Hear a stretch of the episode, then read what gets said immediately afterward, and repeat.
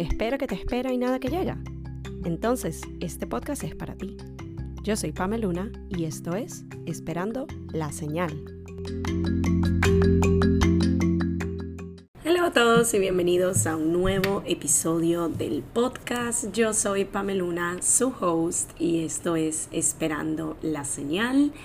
otro episodio de los pocos que han salido el mismo día que se graban este ya finalizando la jornada. Y les voy a confesar que es la primera vez, creo que de siempre, desde que empecé el podcast, donde consideré seriamente que por primera vez en, yo diría, año y medio o año y un poco más de que salió el podcast, no saliera un episodio esta semana. Quizás para aquellos de ustedes que escuchan el podcast no hubiera sido tanta diferencia, por allí podía salir mañana, pero para mí el compromiso que yo tengo con este proyecto, esa constancia y ese querer que todas las semanas, el mismo día, salga un episodio es algo muy grande. Y adicional a eso, yo siento que el podcast en muchas ocasiones termina siendo mi medicina. Y justamente hoy ese término medicina cae como anillo al dedo y les voy a dar un poquito de contexto para que vean cómo todo está de alguna forma alineado a lo que va a ser el tema del día de hoy. Digo que la medicina es algo que va alineado y que cae como anillo al dedo porque como seguramente pueden notar en mi voz estoy un poco congestionada. Si me siguen por redes o si ya han escuchado algunos de los episodios más recientes, me parece que lo he llegado a mencionar, pero si no, prácticamente tengo unas dos, casi tres semanas con una congestión que va y viene, síntomas que para mí son los típicos de mis alergias intensas. Y de alguna forma yo dije, bueno, nada, esto es momentáneo. Eh, digamos, mucha gente ha estado experimentando alergias muy fuertes esta última temporada. De hecho, si están escuchando el capítulo el día hoy miércoles que sale, e incluso me atrevo a decir mañana, y ven afuera de su ventana. Si ustedes están en New York, saben de lo que estoy hablando con todo este fog, esta niebla de sucio que nos está rodeando con un olor a quemado que literal yo le digo como que estamos viviendo en una película eh, con filtro sepia, porque así exactamente se ve. Pero volviendo al tema, eh, ya eh, tuve la oportunidad hace unas horas de ir al médico, está todo bien, eso es lo que había sido como muy constante, ya eran varias semanas, ya eran muchos de estos síntomas que en teoría no me había sentido enferma de yo decirles de estoy postrada en una cama y me siento horrible, pero tampoco estaba al 100%. Y el ir al médico, que es algo que yo normalmente no, no evito, se había esperado un poco por pensar que eran mis síntomas de siempre de las alergias. Eh, sí le ha dado como un poco de tiempo, pero esta vez decidir y realmente el tener una respuesta y ya saber más o menos qué me tengo que tomar y qué pasos tengo que dar para cuidarme, eh, me ayudan a sentirme un poco más tranquila. Pero digo que todo esto está conectado porque justamente el episodio de hoy nace a raíz de una conversación o una serie de conversaciones que yo he venido teniendo con personas eh, de mis allegados, de mi círculo cero, y lo que fue como la gota que rebasó el vaso, pero para bien, fue mi última sesión de terapia que tuve la semana pasada, en donde el tema que hablaremos hoy lo pude ver finalmente desde una perspectiva de mayor aceptación y menos desde la resistencia. Y es que hoy vamos a hablar de los famosos 30, del llegar al tercer piso. Y justo hace dos días eh, yo cumplí seis meses exactos de haber llegado a los 30 y ya le dediqué a esto como su propio episodio y series de episodios relacionados a lo que era dar este paso que para mí es muy significativo. Es algo que independientemente uno no lo controla, el tiempo sencillamente pasa, uno llega a esta época. Pero para mí yo siento que por mucho tiempo la narrativa que uno escuchaba es como, por Dios,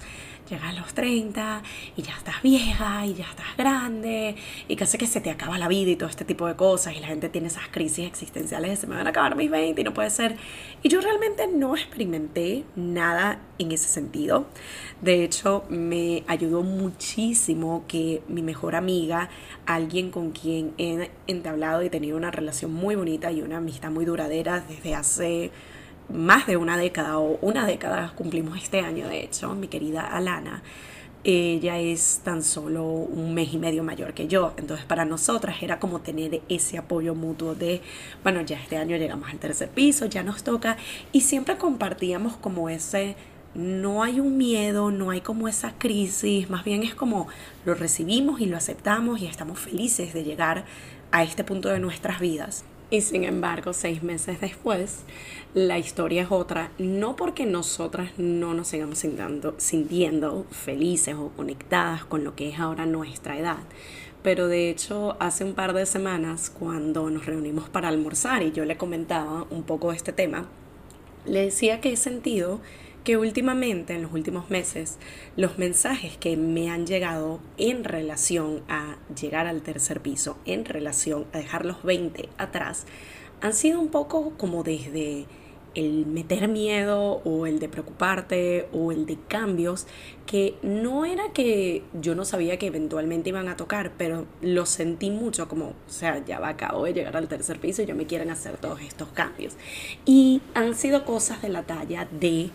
ah, es que ahora que llegaste a los 30 deberías empezar a pensar en el Botox porque las líneas de expresión y uno pierde colágeno y vamos a hacer una cita para ello. O mira, ya no puedes estar utilizando ciertos productos para tu cara que sean como los más económicos de farmacia. Ahora tienes que invertir en toda esta gama de productos porque ahora tienes 30.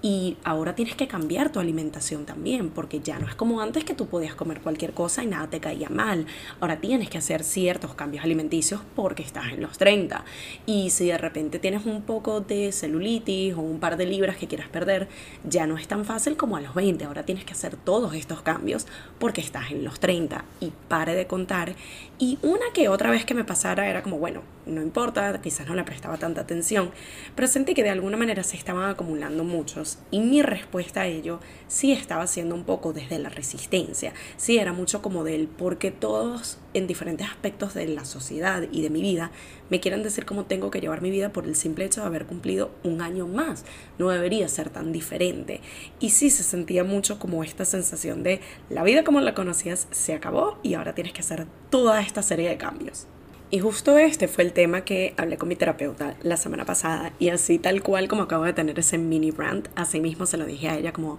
no puede ser, es que yo siento que todo el mundo me quiere decir que yo estos cambios y es como, sí, reconozco que le tengo demasiada resistencia, no porque yo no sepa algunas de estas cosas, no porque me estén diciendo algo nuevo, pero siento que más allá del mensaje es cómo me lo están transmitiendo. Y cuando digo que en esta sesión de terapia mi manera de ver todos estos conceptos, de cambios, de cosas que se salen de mi control, como es el paso del tiempo, como es la edad, como es cumplir otro año y que también eh, físicamente, biológicamente, internamente van a existir ciertas modificaciones que a su vez requiere de que nosotros hagamos ciertos cambios en nuestro día a día, en nuestra alimentación, para nuestra salud, en nuestro autocuidado y etcétera. Aquí fue darme el espacio de verlo desde el, ok, no lo resistas, sino más bien tenle una aceptación, pero también, y justo aquí tengo algunas de mis notas, me gusta tomar notas no solo en terapia, sino en cualquier uno a uno que yo tenga, por siento que dejan muchos mensajes súper útiles. Y acá tengo una frase que me quedó de la sesión, en básicamente lo que dice es, aceptar el cambio no significa ajustarme a lo que la sociedad dice que tengo que cambiar. Y esto para mí fue como, eso, eso necesitaba yo escuchar, porque es el, mira, tú puedes aceptar que hay ciertos cambios que conlleva este nuevo paso, este nuevo piso, esta nueva edad, pero no significa que tienes que cambiar absolutamente todo porque la sociedad te lo dice. Puedes tener algunas cosas donde sí reconoces la necesidad o sí reconoces el deseo de querer hacer algunos de esos cambios. Y añadido a esto fue la idea de ver esta edad y ver esta fase de cambios y ver esta fase de cosas que de alguna forma se salen de nuestro control, desde el aspecto de una mayor conciencia y mayor atención a nosotros mismos. Es mucho como ese volver a mí y darme mi puesto y darme mi prioridad. Y de alguna forma lo relaciono con lo que me ha estado pasando estas últimas semanas, porque es como que me ha explotado por todos lados el, si no es la alergia, es la congestión, si no es la congestión, es que me salió algo en el labio, si no es que me salió algo en el labio, es que ahora me duele la garganta, es que, o sea, han sido todas estas pequeñas cosas que poco a poco, de alguna forma, yo siento que han sido como ese recordatorio de ves que te toca cuidarte un poco mejor y estar más pendiente de ciertos hábitos que tienes. No por el, ay, es que quiero probar el punto de, y, y esa fue otra cosa que también me dijo mi terapeuta, no lo veas como quizás a los 20 que uno siempre quiere probar de que puedo hacer todo esto. Aquí es más bien el desde la conciencia, cuáles son algunos cambios que yo puedo adaptar a mi rutina, que puedo adaptar a mi día a día porque yo lo quiero, no porque alguien más me lo esté diciendo. Y también porque yo quiero estar en mi nivel más óptimo, más elevado, más saludable. Entonces verlo como que de alguna manera yo me estoy haciendo un favor y un trabajo para mí misma, no para nadie más. Incluso rescato otro aspecto que hablamos en la sesión. Mucho lo enfocamos en el tema salud, si yo tengo como ciertas condiciones o soy de que me enfermo mucho. Y me acuerdo que una de las cosas que le mencioné a mi terapeuta, y esto quizás no lo he hablado tanto por acá, es que afortunadamente yo soy alguien que en la mayoría de los casos soy bastante sana, bastante activa, eh, sí me gusta comer full y ese fue otro aspecto donde hablamos y ya les contaré. Pero una de las cosas que yo le decía es como que, mira, en teoría yo soy alguien que se mantiene sano y rara vez me enfermo, pero cuando me enfermo me pega mal. Y otra cosa que le mencioné también, hablando como de quizás condiciones que están como más allí presentes, yo le dije, bueno, realmente más allá de una enfermedad, aunque en teoría sí es una enfermedad, son las alergias. Y le conté un poco de lo que ha sido mi camino de vida estos 30 años, en donde prácticamente desde que nací las alergias han sido parte de él. Y ya lo veo como algo normal, ya para mí el ok, estoy congestionada, no respiro bien, se me inflama la garganta, es automáticamente, ya sé que es alergia, me tomo una pastilla y listo. Y algo que también mi terapeuta me ayudó a ver en esta sesión y en relación a todos estos cambios que quiero empezar a implementar por y para mí, está esta idea de qué cosas quizás he estado normalizando que en teoría no son tan normales. E incluso hablando un poco de, ok, lo que es las alergias, yo le decía, mira, yo crecí siendo la típica que siempre parecía un abuelito porque siempre llevaba un pañuelo en la cartera, siempre tenía que estar tomando antialérgicos, siempre tenía como que una congestión, una moqueadera. Y para mí, como me pasaba tanto y era tan parte de mi día a día, es como, bueno, ya esto es normal para mí. Y ella me ayudaba a ver como, sí, pero en teoría no es normal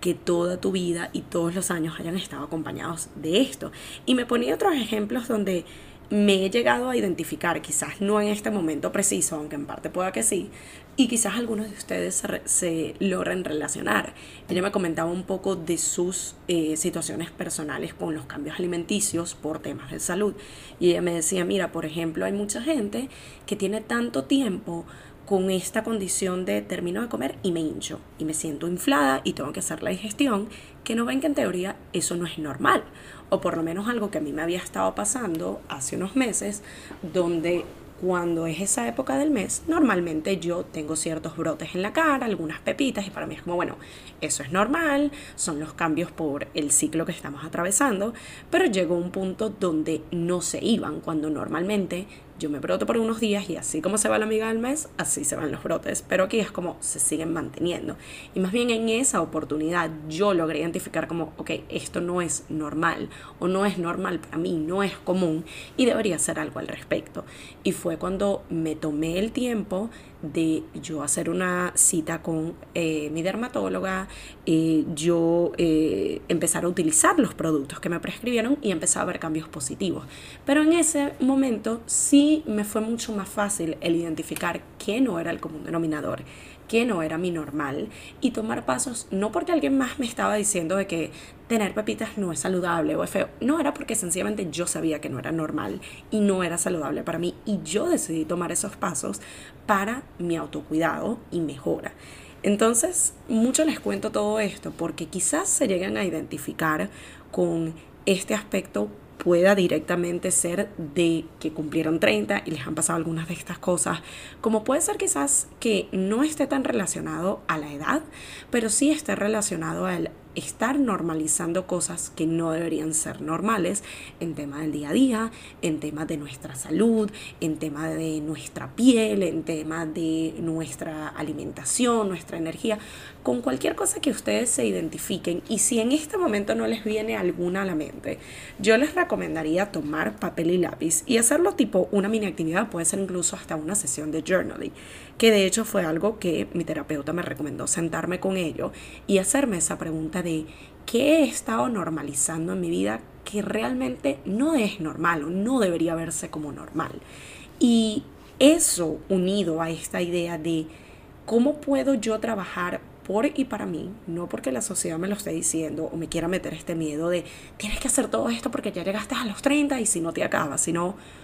qué pasos puedo tomar yo por y para mí para alinearme más conmigo, para escucharme más a mí, para estar en un mayor estado de salud y de bienestar, sencillamente estar como en mi versión más alineada y más saludable y más activa y en la que yo me sienta bien conmigo misma no porque esté tratando de complacer a nadie, no porque esté tratando de tengo que hacer esto porque los demás lo están haciendo o me están diciendo que lo haga, sino porque esto me funciona a mí, esto me hace sentir saludable a mí, esto me hace sentir mejor a mí, esto me hace sentirme en mi mejor versión. Y no creo que sea casualidad que justo hoy, como les decía en principio del episodio, cuando voy al médico y me chequean y me preguntan de los síntomas que estaba experimentando y todo esto, se llega a la conclusión de que sea un mix de mis alergias,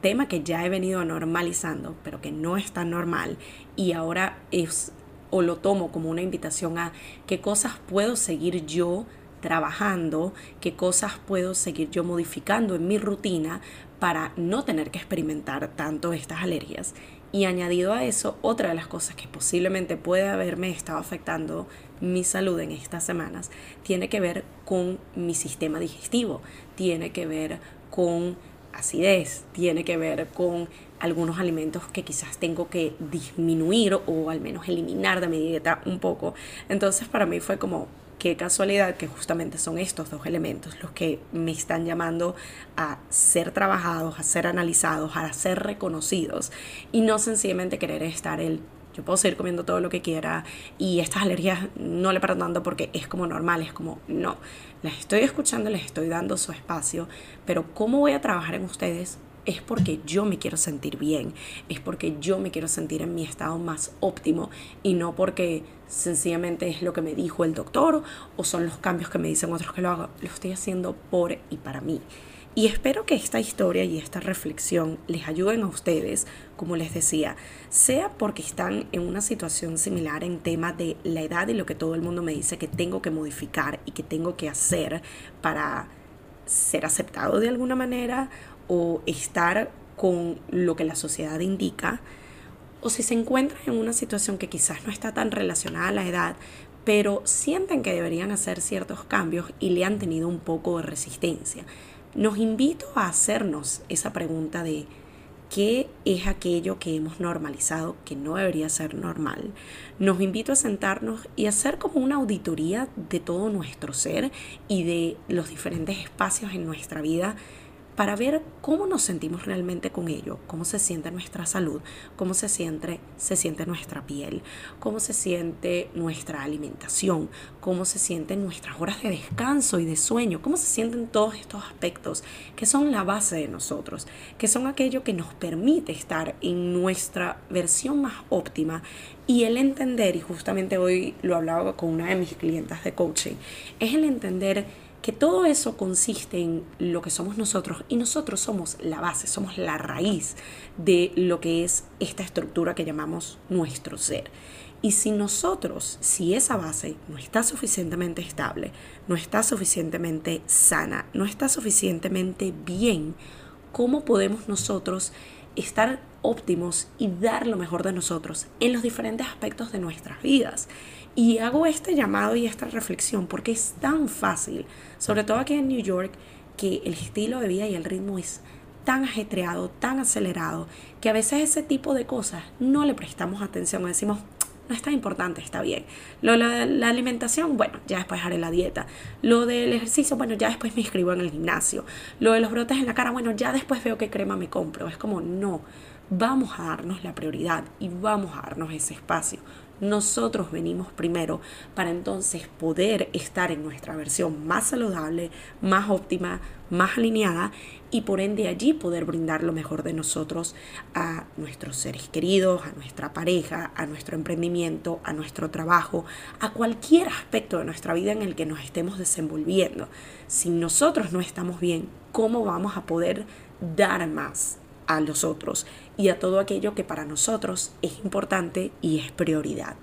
Y con esto llegamos al final de este episodio, el cual espero les sirva, les ayude, les motive y les invite a hacerse estas preguntas que les comento, a poder hacer ese autoanálisis bien profundo, bien honesto de qué áreas de nuestras vidas quizás no estamos dándole esa prioridad y no le estamos dando ese cuidado.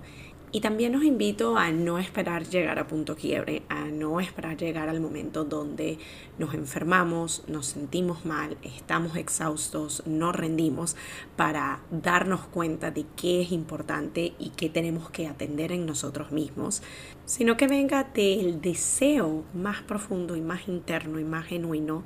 de querer estar en nuestro más alto nivel, en nuestra mejor salud, mejor vibra, mejor sensación, en nuestro yo más alineado, más óptimo, más sano, más feliz. Gracias nuevamente por escuchar otro episodio y nos estamos conectando, nos estamos escuchando en una nueva edición de Esperando la Señal.